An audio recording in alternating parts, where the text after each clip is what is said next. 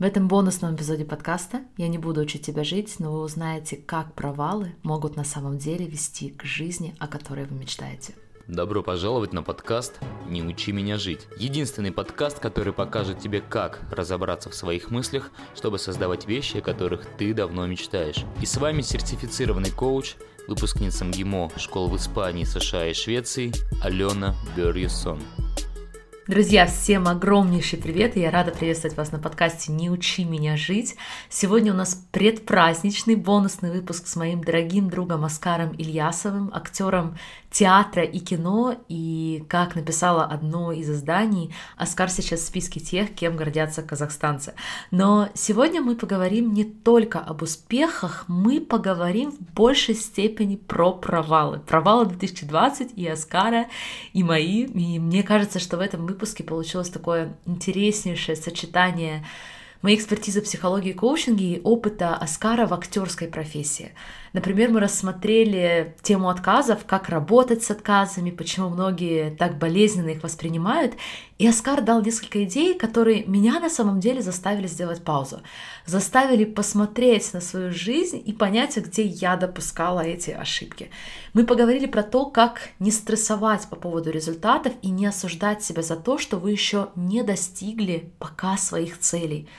Также у нас получилась достаточно откровенная дискуссия на тему отношений и то, что Оскар назвал женской манипуляцией. Я же высказала гипотезу о том, что многие девушки, и это, кстати, один из моих основных провалов 2020, мы хотим своими действиями сделать так, чтобы другой человек чувствовал себя хорошо. Мы хотим угодить ему. Но не только потому, что мы такие благородные, а скорее потому, что таким образом мы сами надеемся чувствовать себя лучше – мне, например, очень тяжело, когда мой муж чем-то недоволен, и моя первая реакция — это сразу же быстро исправить. Но для наших партнеров это может выглядеть и чувствоваться как манипуляция, потому что мы не говорим правду. Мы стараемся угодить и сделать другого человека счастливыми, а поскольку это не работает, то теряют все. Я надеюсь, вас не очень запутала эта тема, конечно, для еще ни одного выпуска, но было очень ценно обменяться нашими наблюдениями вместе со Скаром и посмотреть, куда это приведет. А сегодняшний выпуск мы завершим живой коучинговой сессией, и я очень благодарна Аскару за откровенность и готовность раскрыться вот так в прямом эфире, в том числе в рамках коучинговой сессии. Да, и напоследок мы подготовили для вас несколько сюрпризов, очень классные новогодние подарки для тех, кто оставит отзывы на подкаст и отправит мне скрин в директ в Инстаграм, чтобы мы знали, как вас найти. А в начале года мы вместе со Скаром проведем эфир и, среди прочего, разыграем эти подарки, сюрпризы. Если вы уже раньше оставляли отзыв или у вас почему-то не получается, то вы можете также рассказать в сторис, почему вы слушаете подкаст и отметить меня и Оскара. Окей, больше не теряем ни секунды и приступаем к нашему выпуску с Оскаром Ильясовым. Оскар, я очень рада приветствовать тебя на подкасте. На самом деле прошло буквально почти год после того, как мы встретились на интервью, которое ты у меня брал, и у тебя супер талант это делать, у меня пока нет, поэтому я готовилась к сегодняшнему подкасту. И хочу начать с того, чтобы попросить тебя представиться и рассказать немного о себе. Меня зовут Оскар Ильясов. Я родился и вырос в пригороде города Астаны, которого, который сейчас переименовали в Нур-Султан. Это Казахстан, столица Казахстана. Эм, учился, потом открыл для себя театральную студию в 13 лет, начал заниматься театральной студией. В 17 лет, когда уже заканчивал школу, передо мной стал вопрос, куда поступать. Но этот вопрос э, не был вопросом даже, он был риторическим. То есть у меня не было вариантов больше. Я пошел, поехал, полетел, поступил в театральный институт имени Бориса Щукина, отучился там 4 года. После этого 2 года прослужил в театре сатиры под руководством Александра Ширвинта. И вот уже второй год я живу в Алмате, Э, вернулся на родину. Снимаюсь в кино, тоже планирую записывать подкаст. Кстати, mm-hmm. сегодня, сегодня уже не успею, наверное, завтра буду брать себе микрофон, звуковую карту, ноутбук. Mm-hmm. Да, мы вот э, живем с младшим братом, сейчас переехали в квартиру, хотим тоже записывать подкаст. Очень интересно, а о чем будет ваш подкаст? Э, этот, идеи этого, этого подкаста уже больше года. Вот это, я бы хотел с тобой это обсудить очень затягивает между возникновением идеи и реализацией, как правило, чем больше я это хочу, тем почему-то оно больше тянется. И вот дилемма встает. Э, либо так нужно подождать, либо нужно себя перебороть и заставить это сделать. Но были моменты, я пробовал перебороть и заставить делать, и тогда у меня пропадал интерес. А когда я это держал и под, ждал подходящего момента, мой педагог по вокалу говорит, стиль крокодила. Ждать, ждать, оно само придет к тебе в пасть. Mm, добыча сама к тебе придет. Да, да, дождаться, а потом, когда придет, вот тогда не упустить. То есть будет момент, и его нужно делать уже. Mm. Вот. И момент настал, так много было идей, о чем его делать, поэтому я не буду его ни в какую концепцию заворачивать. Я хочу последить за тем, как он, каким он получится сам по себе. Просто начать записывать и идти по наитию, куда в итоге меня этот подкаст приведет, потому что это такое живое, это же общение. Невозможно. Я как-то брал интервью, знаешь, у кого? У участника группы «Чай вдвоем». И я помню, как я готовился к этому интервью, как четко я это будет то, потом я это спрошу, это будет для того. И когда ты не, не оставляешь себе места для маневра, воздуха не оставляешь, то плана Б нету. То если mm-hmm. что-то идет не так, то ты идешь не так. Это актерская история, этюды. Вот актерский этюд построен на том, что ты знаешь, что делать, но как делать, оставь это своему организму, оставь это своей интуиции, mm-hmm. оставь это своему нутру. То есть э, этюд, вот и мы играли этюды, допустим, я прихожу домой, а тут разграбили дом, да, и если я начну себе как бы забивать гвозди, как это говорится в актерстве, такой, так, сначала зайду, посмотрю сюда, ох, ноутбук украли, м-м, а потом сюда, картину. Если я начну себе забивать такие гвозди, то не получится живого этюда, то получится mm-hmm. просто сценка какая-то. А суть актерства в том, чтобы довериться себе. Ты знаешь, что ты настроить себя на это и отпустить себя в момент этюда. Вот я с подкастом планирую также пробовать отпустить себя в этом, звать гостей, друзей и уже смотреть на монтаже, как что из этого выходит, потому что не представляю, как можно вот в канонах вести такую штуку, как подкаст. И это не в моих силах его куда-то, mm-hmm. мне кажется. Ну, пока, по крайней мере. Mm-hmm. Пока вот хочу последить за тем, куда меня приведет он.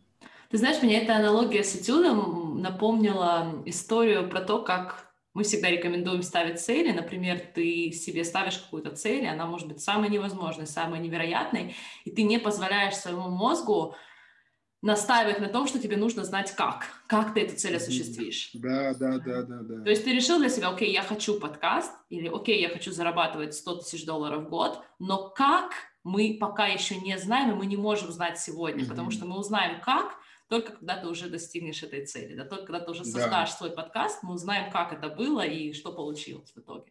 Потому что когда да, я начинала да, свой да. подкаст, я тоже не представляла, что в итоге будет, но доверилась процессу и Рада, и непонятно, куда к тебя это в дальнейшем приведет. Может, то, что делаешь сейчас, это перевалочный пункт, просто что-то временное, а потом это приведет тебя вообще в какую-то другую сторону. И это прекрасно. Вот, эм, а, наверное, одно из самых моих больших открытий, что классно быть э, зрителем вообще происходящего, созерцателем к тому, что происходит в жизни, в работе. Mm. Когда ты внутри, ты ограничен мыслями, и вот то, о чем ты говоришь, да, 100 тысяч долларов в месяц, как это, это нереально. Это нереально, это все, что говорит наш мозг, но есть гораздо всего больше, чем наш мозг. Наш мозг ограничен лишь нашей памятью, а есть штуки, которые, да, гораздо Интересно. Да, это, что ты поднял, на самом деле, это тоже тот концепт наблюдателя, о котором я часто говорю на подкасте, о том, что мы выходим из своей жизни, начинаем наблюдать извне mm-hmm. за своим мышлением, за своим мозгом, за своими эмоциями, да, со всеми другими мыслями, которые нас ограничивают. То есть мы отделяем себя от них и перестаем в них купаться, ими mm-hmm. ограничиваться, грубо говоря. Мы с тобой сегодня хотели поговорить про не про успехи, да, потому что ты, конечно же, мало сказал про свои успехи, но я знаю, что их очень много в, э, в сфере кинематографа, в театре. За этот год тебе удалось много осуществить проектов, поскольку ты не рассказала, расскажу я. А, но мне кажется, что, что про успехи на самом деле и так можно везде прочитать, можно погуглить, можно посмотреть. И поэтому мне бы очень хотелось поговорить с тобой сегодня про провалы. То есть про наши провалы 2020. Потому что я верю глубоко, что провалы в итоге делают нас лучше, что они нас больше всего движут вперед. И если мы игнорируем и всяческим образом избегаем провала, то мы таким образом избегаем того самого роста, смысл которого, по мне, так достаточно очевиден. У меня было несколько идей, и я себе задала этот вопрос, да, какие топ-3 провала я бы выделила для себя. И для меня топ-провал 2020 года, хотя я себе давала обещание, даже публично на подкасте, что я буду увеличивать количество отказов, которые я получаю, то есть я буду максимально направлять предложения в журналы, в э, различные медиа, различным людям, и я даже научилась прочувствовать эту эмоцию отказа, да, я перестала э, сходить от этого с ума, но у меня постоянно находились причины, почему нет, почему у меня есть другие задачи, почему сегодня я не должна отвлекаться на эту историю, на эту историю. Но на самом деле я избегала отказа.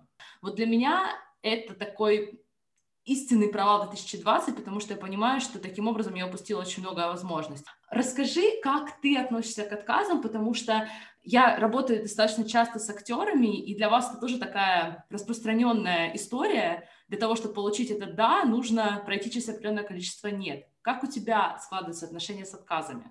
Все лучше и лучше с каждым годом. Сложно молодому актеру в среде российского, ну, в том числе казахстанского, вообще, наверное, даже мирового кино, но российского, в российском кино это особо так явно, что актеры, они приходят с ощущением «возьмите меня, пожалуйста, в кино», «возьмите меня, пожалуйста», я и все что угодно, что сме... все что угодно – и когда они вот так настроены, отказ для них дается очень болезненно, потому что они как бы открываются в этот момент. Они как бы, я, да, кино, куда, что, деньги, да, можно мало платить.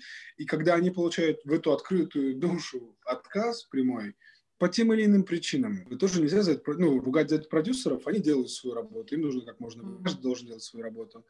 А, я сейчас прихожу к тому, что если я встречаюсь с режиссером или с продюсером, то я не могу быть заинтересован в нем больше, чем он во мне. Может быть, для тебя ты меня пробуешь, но для себя я тебя пробую. То есть мы с тобой на равных.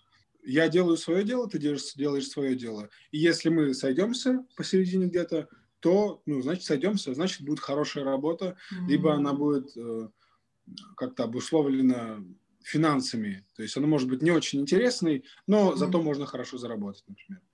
Mm-hmm. А если мне отказывают, то это, ну, это так просто сказать. Я на самом деле, вот сейчас я представляю, если бы я слушал себя со стороны, вот я слушаю подкаст сейчас, да, слушаю этого парня. Если мне отказали, значит, мне это не нужно. Это очень просто. Если мне отказали, но мне это нужно, значит, я приду к нему еще раз, и я ему скажу, эй, ты что-то не разглядел. Давай еще одну сцену попробуем. Давай, ставь камеру, прямо здесь попробуем. То есть это вот ориентирование, оно интуитивное. Мое не мое, мое не мое. Да-да, все складывается, да, хорошо, да. И в этом как бы вот тут отказа его как такового, я даже не могу себе представить момент отказа. То есть какой, человек, в какой момент человек не может отказать так, чтобы для меня это стало провалом? А, так это же ну, это же работа, все. То есть актерская работа, она же не ограничивается только работой в кадре. Это же то, как ты ведешь дела, то, как ты общаешься с это все, это все часть профессии. Поэтому mm-hmm. нельзя упускать эту часть профессии. И это не только с актерством связано, я думаю, это связано со всем. В любой сфере. Абсолютно, абсолютно. Если человек любит то, что он делает, то ему очень легко ориентироваться в этих штуках. Ты знаешь, я бы здесь выделила бы здесь два момента, которые, почему на самом деле для многих из нас отказ все-таки остается болезненной темой. Во-первых, то, что ты отметил, что очень часто люди подходят к отказам как к ситуации, когда кто-то лучше, я хуже, я прошу у того, кто да. лучше, что-то. Да, то, что ты назвал на самом деле, что стоп, мы никто не лучше, не хуже, продюсер не лучше актера, актер не лучше продюсера. Uh-huh. Да, мы все одинаковые люди, просто кто-то делает офер, кто-то делает uh, acceptance или, соответственно, отказ. И это нормально. И второй момент, который для тебя, возможно, очевиден, но для многих он совершенно не очевиден. То, что один отказ, это еще не значит ничего. И как ты сказал, что если тебе это нужно, то ты идешь и пробуешь еще раз. А не говоришь себе сразу, что, наверное, это не мое. Потому что, когда мы говорим, наверное, это не мое, это может быть хорошими словами, но нужно проверить, а почему я говорю, что, наверное, это не мое. Потому да, что я верю, да. что я недостаточно хорошая, потому что я верю, что я недостаточно работала в своей жизни, или просто потому, что действительно я понимаю, что за эти, например, деньги или за такое время я не хочу работать. То есть мне кажется, что прежде чем решать, мое это не мое, здесь тоже очень важно задать себе вопрос, а почему я решаю, что это мое, почему я решаю, что это не мое, и убедиться, что нравятся причины.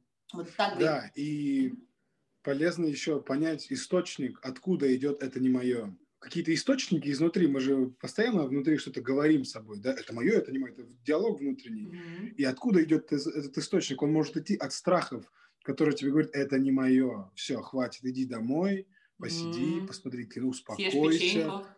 Да, зачем тебе этот лишний стресс? И этот страх, и, а, либо, когда ты слышишь, это не мое, и ты такой, да, да, это не мое, и все. Когда ты для себя решил, это не мое, то оно больше не всплывает. А если ты такой, это не мое, а потом ешь эту печеньку, такой, или мое, или не мое. Когда вот это начинается, то, ну, значит, надо что-то делать. А к этому подводят практики разного рода, к такому вот к отличию источника, откуда идет это, ну, медитации, дыхательные практики, вообще просто спорт. Да, вот он, я учу это через работу с мышлением. По, по сути, мы начинаем задавать себе вопрос, почему. То есть мы чувствуем да. вот это чувство и пытаемся понять, почему мы это чувство чувствуем, и уже дальше смотреть, хорошие ли мысли лежат в основе. И мне кажется, что это было супер крутое дополнение по теме отказов. Я себе даже сделала две пометки потому что действительно я никогда не смотрела на тему отказа с точки зрения того, что кто-то лучше, что-то кто-то хуже, а мне кажется, что мы действительно так делаем а, неосознанно. Mm-hmm. Это был номер один для меня топ-провал. Расскажу про второй топ-провал, и интересно, было ли у тебя что-то такое тоже на практике. Для меня это неправильный расчет времени. То есть, когда, например, я запускаю какой-то проект, точнее, мой основной проект, мой курс, мне казалось, что все должно случиться намного быстрее, чем это по факту случается. И я изначально закладывала очень мало времени на то, чтобы довести проект до того результата, который я хотела. И то, что я для себя поняла, для того, чтобы жить в состоянии ресурса, спокойствия и так далее, нужно закладывать больше времени и больше ресурсов, чем нам изначально говорит мозг. Наблюдаю у многих то же самое, потому что я вижу своих знакомых, своих э, коллег, которые очень возбуждаются какой-то идеей, они уже видят, да, первые несколько шагов, и тут начинается реальность, и по факту всегда нам нужно 10 раз больше времени, 10 раз больше усилий. И когда они это видят, очень часто есть соблазн все оставить, потому что это не работает. На самом деле это не не работает, это просто мы еще не поработали. Mm-hmm. Для меня, наверное, это был такой урок и провал, потому что было очень много ненужной драмы именно по поводу того, что я должна все делать быстрее, я должна создавать что-то быстрее, должна получать успех быстрее. Что тебе есть по этому поводу сказать? Да, мне есть по этому поводу сказать, что это абсолютно, ну, может, не абсолютно, на мой взгляд, это такая западная концепция, настроенная на результат – то есть, ну, возник, возникла идея подкаста, допустим, да, и тебе нравится это делать, и, и возникает мысль, типа, о, а когда это будет и, и какой-то результат. Неважно какой, это может быть э, 5 миллионов прослушиваний, или это помощь многим людям. Да, у кого-то заработать деньги, у кого-то помочь. Да. Но все это, как мне кажется, направлено на результат в итоге. Да, Даже абсолютно. помочь людям. А вот я в этом году как раз для себя открыл, что я, я очень много раз с этим проваливался. Вот с э, ожиданием результата, это просто провал. Я столько разочаровал, столько нервов потратил на то, что вот то, как я себя представляю, и я вот, у меня все расписано. Вот в дневнике все расписал от и до, и не, вот то, о чем говорю, нету для маневра время, места, и не получается, или не хватает времени, и я все, я такой, не-не-не, до свидания. Меня это начинает все бесить, злить, я это выбрасываю, и думаю, ну нафиг вам. А вот как раз с практиками я пришел, прихожу, точнее, к тому, что эм, нужно настраиваться на процессе. Вот попытаться, попытаться вообще, вообще э, даже, даже не бросать эту мысль о результате. Потому что это же тоже, вот как и 100 тысяч долларов, результат неизвестен, вообще неизвестен. Как бы может быть цель какая-то, вот хочу, чтобы миллион прослушиваний было на подкасте. Вот так как бы это как будто бы есть, и продолжать заниматься им в процесс. Мне кажется, больше внимания нужно уделять процессу, нежели достижению цели. Было ли у меня такое очень много раз? Ты знаешь, а, по поводу процесса и по поводу целей, для, для меня, как любой провал, в чем смысл и прикол провалов в том, что они всегда тебя чему-то учат, поэтому я так люблю тему провалов. И для меня, наверное, два лернинга было то, что первое, ты уже отметил, что наше направление, куда мы идем, то есть наша цель, там всегда мы будем себя чувствовать так же, как мы чувствуем себя по пути. То есть если по пути к этому destination мы чувствуем себя стрессово, мы чувствуем себя некомфортно, мы чувствуем себя раздраженно, то очень странно ожидать, что когда мы прибудем к месту назначения, мы вдруг неожиданно будем себя чувствовать очень классно. Я при этом люблю ставить себе конкретно измеримые результаты, потому что тогда я могу понимать, где я сейчас относительно того, где я хочу э, быть в части, например, моих каких-то бизнес-проектов. Но что для меня поменяло все вот в этом смысле после моих провалов, я перестала связывать свою ценность как человека, свою ценность как эксперта со своим результатом. Ага. Понимаешь, то есть я перестала говорить, что потому что, например, у меня нет такого-то результата, значит, со мной что-то не так. Или я не могу быть спокойной или могу быть счастливой. То есть я перестала вот эту связь, потому что мне кажется, что основная боль, она исходит из того, что мы начинаем связывать себя со своим результатом, свою человеческую ценность.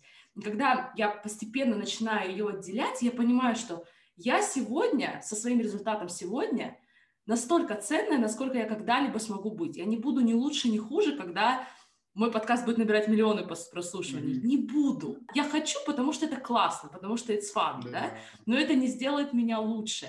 И вот это разделение для меня как раз-таки было таким и остается способом, чтобы успокаивать свой не всегда спокойный мозг и напоминать себе, что а там не будет лучше, и ты не будешь лучше, и жизнь не будет лучше, и твоя жизнь так и будет 50 на 50 у тебя будут негативные mm-hmm. эмоции, даже когда у тебя будет миллионы прослушиваний, и когда yeah, будут yeah. Э, контракты из Голливуда и так далее, например, в твоем случае. Я предлагаю еще поделиться одним провалом для каждого из нас. Что тебе приходит в голову в качестве третьего провала? Ну, в личной жизни был некий провал, я думаю. Ну, mm-hmm. как бы на тот момент он казался провалом. Я поддерживал связь почти 9 месяцев с девушкой, э, которая жила в Америке. И мы не виделись ни разу с ней. И это было вот 9 месяцев, мы каждый день по два, мы всегда были на связи. И я настолько начал жить, наверное, и представлять какой-то иллюзорный мир, потому что все-таки, ну, телефон и расстояние – это одно. Я сам по себе понимал, что я себя не полностью открываю человеку. За 9 месяцев, так или иначе, все равно какие-то двери я прячу. Говоря, я могу говорить, что я очень искренен, я честен, но честен, но в какие-то моменты я могу что-то молчать, что-то то, что-то все. И в итоге я понимаю, что у нее рисуется не та картинка, которая есть, а у нее какой-то образ, она общается с образом. И если так, то, соответственно, я тоже. Мы люди, и по-любому мы с в этом похожи. И у нее это есть. И я тоже в какую-то э, иллюзию влюбляю. Это как влюбиться в искусственный интеллект, знаешь, то есть это как-то все происходит, и вы живете в этом. Я закончил эти отношения, и вот это для меня, наверное, был, скажем, провал, потому что я сильно заблуждался. Mm. Вот и, и это можно назвать провалом. И это мне очень сейчас помогло спустя да, время. чему ты научился после этого? Что ты для себя вынес? Какой урок из, этой, из этих отношений? Придерживать коней вообще в целом своих э, на парах. И все-таки есть эмоции. Я человек страстный, эмоциональный. Веря сто процентов сейчас во что-то, mm-hmm. вот сейчас, я могу это сказать, а через два месяца может так поменяться во мне, в моем отношении ко мне, в моем отношении к тому, что я сказал, в моем отношении к ней. Все что угодно может поменяться. И это уже не будет актуально для меня, а для нее это может быть актуально. Mm-hmm. И что мне стоило тогда этого не говорить? То есть нужно быть, ну, нести ответственность за человека mm-hmm. рядом, потому что э, говоря с ней, я ее, я ее заблуждаю. Это моя ответственность. Вот это нужно нести ответственность, понимать, ну, отвечать за слова, да, если проще, а вообще нести ответственность за то, что ты говоришь человеку, который тебя слушает и доверяет тебе. Mm-hmm. Вот это главное уровень. Да, нет, история с ответственностью, она действительно очень сильная. Ответственность за все наши эмоции, за все наши мысли, за все наши действия. Потому что mm-hmm. всегда есть соблазн перенести ответственность на что-то другое. Даже пускай не на человека, а на что-то другое. Это стоящий провал. Ты открылся этим отношениям, ты был собой, но где-то ты понял, окей, такая схема не рабочая для меня, это не тот человек, которым я хочу быть. Да, еще в этих отношениях я понял, прочувствовал силу женской манипуляции. Э, что происходит, тоже неосознанно. Все больше и больше знакомясь с женщиной, как природой, я все больше восхищаюсь женской природой, и она, мне кажется, интереснее и сложнее, чем мужская. Но вот есть такая штука, когда женщина, как мне кажется, в тот, на тот момент, ну, бессознательно начинает манипулировать. У меня такое, такое желание возникло когда-нибудь сделать подкаст, где собрать мужчин и женщин и устроить такой честный, искренний диалог. Потому что такое впечатление, что мы в двух лагерях, мы формируем разные мнения, и в итоге не случается диалога, и обе стороны, они, да, в чем-то, наверное, пытаются друг друга контролировать. И у меня поэтому такая гипотеза, я хочу ее тестировать и продолжать тестировать в 2021 году. Это именно история про то, что я ответственна за свои чувства, все мужчины, особенно, да, мой муж, он ответственен за свои чувства. И не моя задача менять его чувства так, чтобы я в итоге себя чувствовала лучше. Потому что я могу себя чувствовать хорошо, вне зависимости от того, как он себя чувствует. Я, безусловно, могу о нем заботиться, и я буду о нем заботиться, потому что я хочу о нем заботиться, но не потому, что я хочу сделать так, чтобы он себя чувствовал хорошо, чтобы я могла себя чувствовать хорошим человеком. То есть разделение как раз-таки эмоциональных историй двух людей и не пытаться манипулировать эмоциональным состоянием другого человека, чтобы в итоге чувствовать самой себя лучше. Потому это... что преподносится как благородное поведение, но на самом деле это да. неготовность говорить правду и неготовность быть да. честной. Потому что очень часто легче сказать неправду, да, и угодить человеку, чем сказать свою правду. Вот для меня, наверное, это самый большой челлендж в следующем году. Да. Говорить только правду, говорить то, что я чувствую, и уже дальше вести диалог. Это потрясающий скилл, потрясающий. Я не очень, я вот э, до сих пор в чем-то могу как-то да, я избавился от ощущения, что это моя забота о человеке, не сказать ему правду, а сказать ему так, как ему будет приятно услышать. Да. Но не всегда, не всегда на это хватает энергии, потому что это же преодоление какое-то, сказать, че, вот человек стоит напротив тебя, и ты как бы должен сказать, и это здесь стоит, и это преодолевать нужно каждый раз. А, особенно вот в личной жизни. Почему-то ну, вот с друзьями это гораздо проще. Вот в личной жизни – у меня такое много. Вот у меня много провалов было связано с тем, что о себе умалчивал больше и говорил не так, как честно, а так, как чтобы человека не тревожить. Да, чтобы, чтобы человека не обидеть, чтобы человеку было комфортно, вот. да. И в итоге мы два человека недовольны остаются, потому что одному... просто оба. Поэтому, кстати, последний подкаст, который я делаю в завершении 2020 года, он как раз-таки будет про а, честность и здоровый эгоизм. То есть, когда это все, вот, как, как это все сочетать, да, при этом отстаивать свои интересы, не ущемлять интересы другого человека и говорить правду, да, как это делать, вот это для меня, я начну, закончу этим 2020 год, и, соответственно, в 2021 году тоже буду эту тему развивать, потому что, как оказалось, это актуально не только для девушек, и это приятно слышать, мне да, кажется, может быть интересный диалог. Оскар, а, если тебе что-то еще добавить по провалам, или мы с тобой перейдем к нашей короткой 10-минутной сессии, как мы с тобой обсуждали, в прямом эфире мы с тобой буквально э, разберем маленькую проблему, да, или большую проблему, неважно ситуацию, просто чтобы показать слушателям, как работает коучинг, как мы буквально раскладываем mm-hmm. мышление по полочкам. Mm-hmm. Ну, по поводу провалов, в общем-то, нет. Я думаю, самое важное мы сказали. Расскажи а, мне, какой, э, по поводу чего мы с тобой сегодня проведем нашу 10-минутную коучинговую сессию? Вот э, загадывание наперед. Я сейчас mm-hmm. объясню, что я mm-hmm. подразумеваю.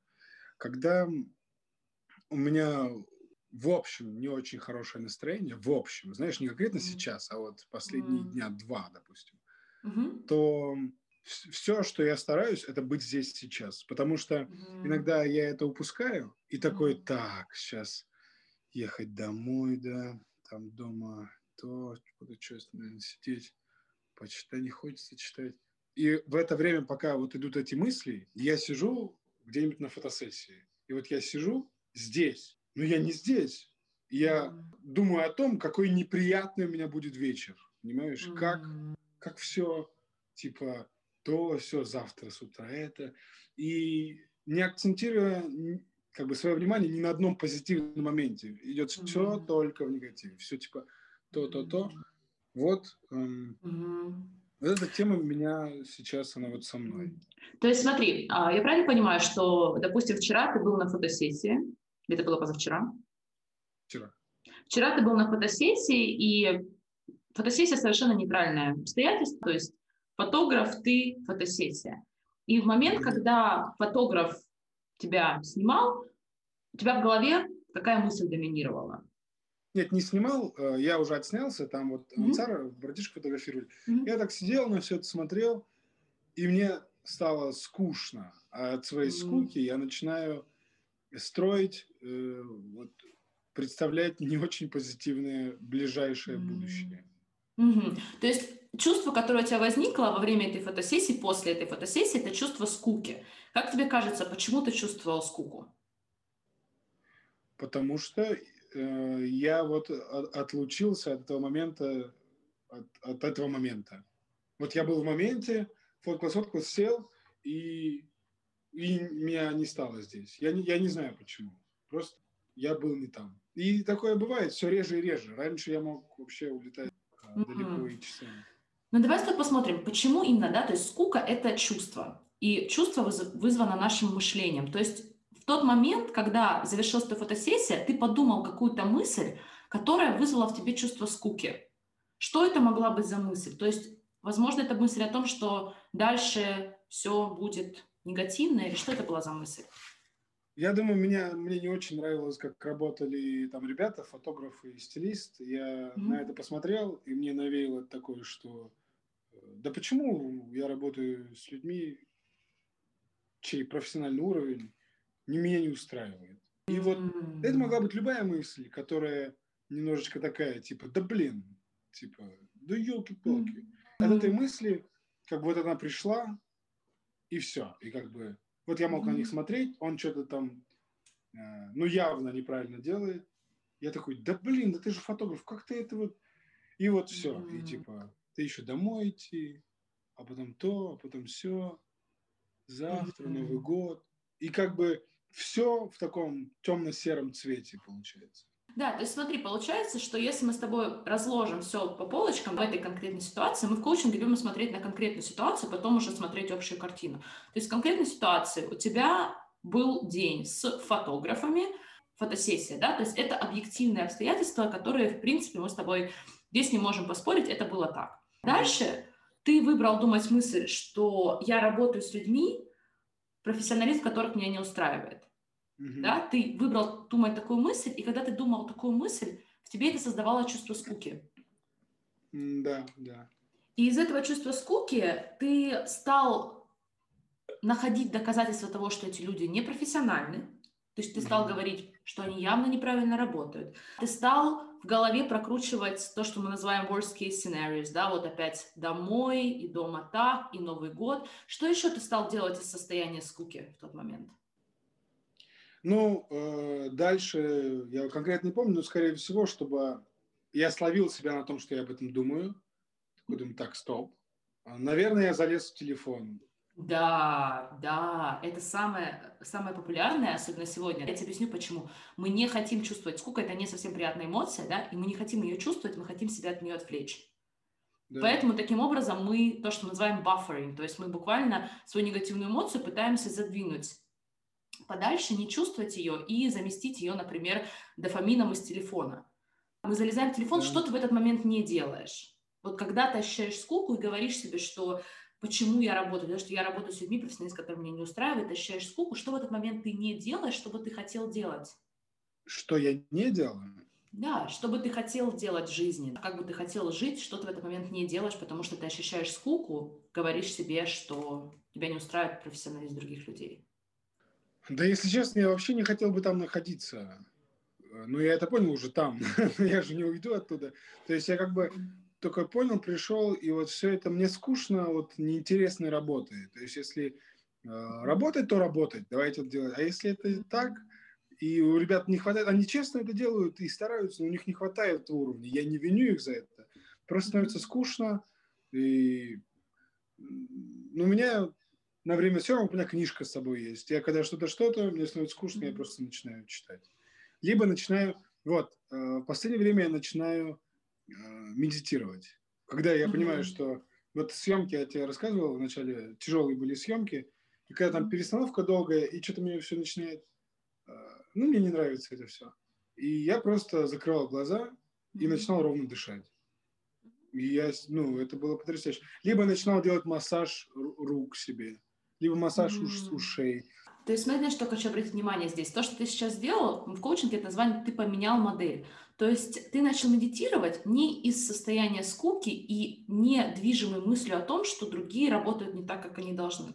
Ты стал медитировать из состояния, например, спокойствия или желания что-то поменять. То есть это уже было другое чувство, ты буквально перешел в другую модель. Но если мы с тобой останемся с той мыслью, которую ты изначально мне предложил, да, и с чувством скуки, то, скорее всего, когда ты думал о том, что тебя не устраивает, как работают другие люди, то в итоге результат, который ты себя создавал, потому что ты наблюдал за тем, что они неправильно делают, ты не видел все то, что они делают правильно, или все, что они делают хорошо, ты закрывал на это все глаза, да, вместо этого ты прогонял какие-то плохие сценарии в своей голове, как там, что не хочу я делать, и в итоге ты создавал для себя опыт для себя, который тебя не устраивает в твоей жизни. Да, да. То есть да. проживал этот момент так, как это не устраивает тебя.